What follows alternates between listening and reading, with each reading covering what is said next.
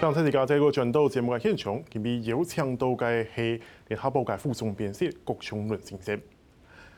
副总，当当然就是您刚刚有提到说，其实川普留下的很多遗政治遗产，并不是不好，就包括像是你刚刚提到中东，包括像是对中关系，包括像是呃经济的整个体制哦。当然，呃，拜登上来之后，他就有他的可能会有他的作为。那我们我想先从。尤其是大家最近很关注的移民的部分，因为呃，中南美洲移民听到说这个传闻，拜登可能会松绑规定，也的确有几项规定是有在拨叫做拨乱反正回来了。那现在有一批大军正往着美国开去，那对于这个美国来说，是不是又是另外一个麻烦的开始？那对于这个美国邻国墨西哥来说，可能更是如此。拜登一上来以后，呃，我们知道他第一天就签署一个当时川普禁止所有这个呃从穆斯林国家来的这个移民啊，这个事情呃，拜登先把它推翻掉了。接下来在未来的一个月当中，他可能要跟国会提出新的法案，让现在在美国大概有一千一百万的没有身份的非法移民，让他们就地的呃可以逐步的。从八年内合法，呃，居留权到逐渐取得公民。嗯，老实说，我们如果是从纯政治的眼光来看，这些人潜在当中会是民主党的选民，是对于民主党当然是好事。当然，这个事情呃，我觉得会激化，这是呃美国的白人对于这个，尤其是担心非法移民造成的犯罪啊等等问题，嗯。这这就回过头来，美国要整个要考虑到他的移民政策要是什么。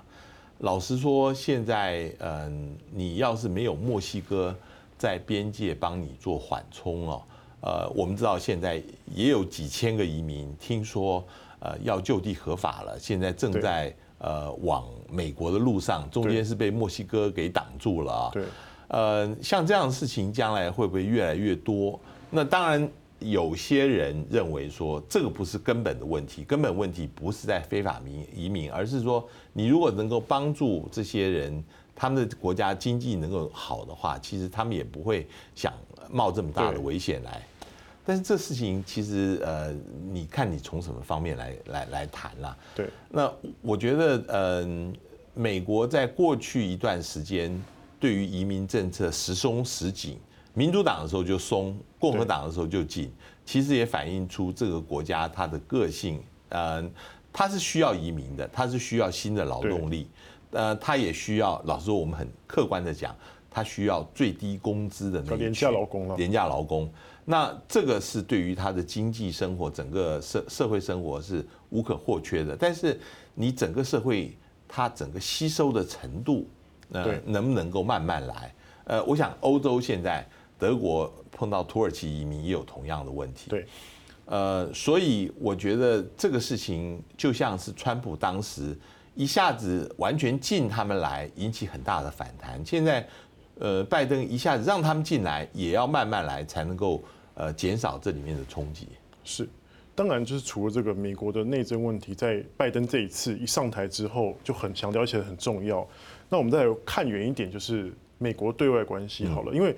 像是拜登，包括签署这个移民的部分，先墨西哥就不讲了，可能跟墨西哥之间可能还会有一些争执在。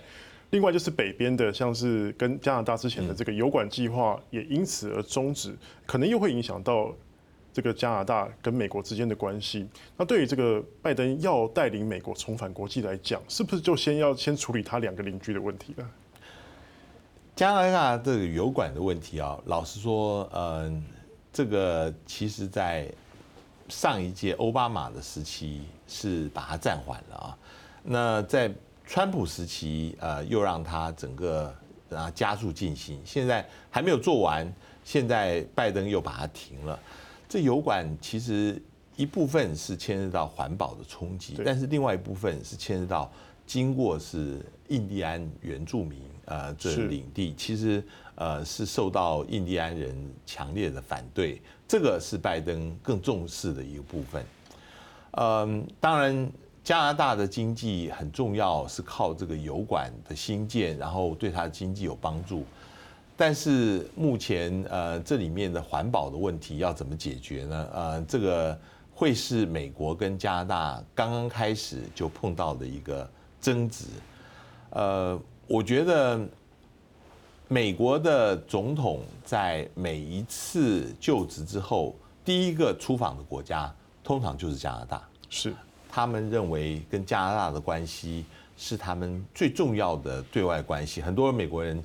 不认为去加拿大是出国，就是认为是在国内的一部分啊。边境好像也没什么，没没什么管制。当然，现在因为疫情的关系有管制，呃，所以拜登他对于加拿大的关系，他要想办法来恢复。那有没有可能这个油管，嗯，能够在环保兼顾的情况继续做起来？我觉得他要考虑到，就像是另外一个部分，我我们必须讲就是。呃，德国现在在新建一个从俄罗斯一直拉到西欧的一个北溪二号的一个油管。这个油管其实，在川普时期把它停了，它大概百分之九十五已经完工了啊。对，德国一直坚持说这个对它的能源安全非常重要。那拜登上来要怎么处理？是要继续川普的，还是说想办法跟德国恢复关系，让这油管？能够新建，我觉得这个都是他顾忌的。那我们看到，其实拜登在这一次的就职来讲，他在于对外关系提到的很少。那他也强调说，诶，我们先处理内政嘛，就接下来十天可能有各种的行政命令或新法案出台，要到二月的时候，诶，才会看到与国际看要怎么来做改进。是不是这个外交方面，其实现在对拜登来讲，他不是这么急迫的？难道跟邻国打好关系，或者跟盟国打好关系不重要吗？嗯。拜登现在的优先次序是先加入国际组织，然后在国际组织里面跟国际来做互动。当然，个别的国家里面，我想逐步开始，他会先跟西欧这些他最重要的盟国也开始互动，但是先要把国内的情况先处理好。那我觉得疫情现在是每个国家的当务之急。呃，他先把心力放在疫情跟经济上面，所有的国家也都能够体谅。六月，呃，在英国会有一次 G7 高峰会，那这个会是一个重头戏，我觉得大家值得注意。一个是他跟西欧之间的国家的关系，但是另外一个，拜登一直在选举期间，他讲他要开一个民主峰会。对，民主峰会是民主国家之间。呃，大家来协调彼此的一些行为，尤其是这里面没有说的是对中国大陆的态度、贸易啊等等。民主峰会现在看起来，除了这个 G7 国家以外，另外可能再加上澳洲、呃、印度跟南韩这三个国家，这三个国家呃会是呃这一次英国可以特邀的一些国家，所以有可能六月。开 G7 的旁边就另外再召开一个民主峰会，对，我觉得那个会是一个呃整个美国的外交上的重头戏。当然，最后一点时间，我们蛮蛮关心拜登现在对中国的态度，因为据我们所知说，其实，在美放眼美国政界哦，跟现在中国国家领导人习近平关系最私人关系最好的，可能就是拜登了，对不对？那当然，这私人关系可能不没办法影响到这个整个两国现在的局势。那呃，副总这边怎么看？就是未来拜登对于这个中国的政策来讲，会是一个怎么样的情势，怎么样的态势？有两个讯息，我想现在大陆呃这个五味杂陈。第一个就是他的国务卿内定人布林肯，对，在国会听证的时候，呃，议员问他，他就老实说，他呃认为。呃，川普对于中国强硬的政策是对的，只是他的方法不对，他没有办法联合他的盟国一起来对付中国。是，那呃，他也讲了，他认为现在在新疆对维吾尔人的方式是种族灭绝的作为哈。可是同一天，拜登在白宫主持这些人的宣誓的时候，他就提到了。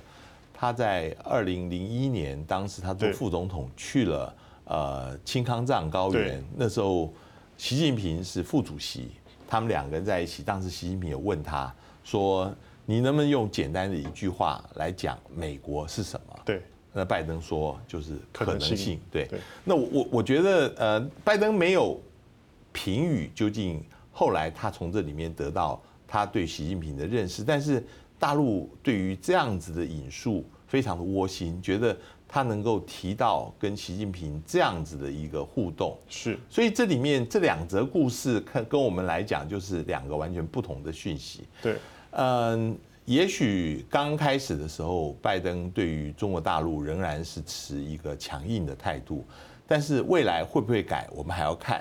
强硬态度这里面也跟国会有关，是因为老实说，现在国会的共和党跟民主党在外交上的共识就是对中国强硬。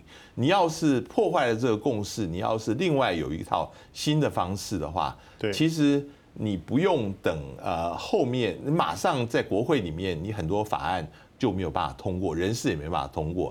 拜登要的是先安内再攘外，他先要在国内把国内内政是最高优先，所以他不愿意现在就动他的中国政策问题。所以短时间，我觉得我们看到的仍然是会对中国大陆维持强硬，但是大陆已经想要开始跟拜登这边有一个重启。对，我们知道电脑重开机的意思，就是他希望有一个重启的一个过程。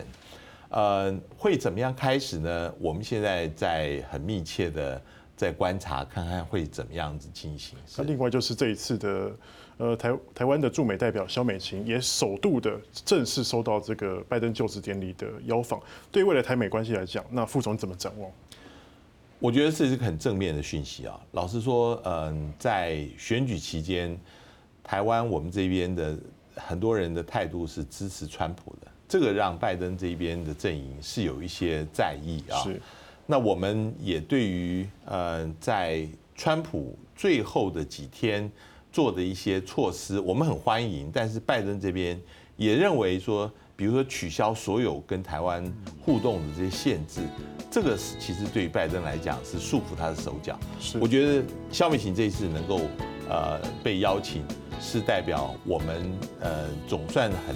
放心的看到拜登跟我们踏出了正面的第一步。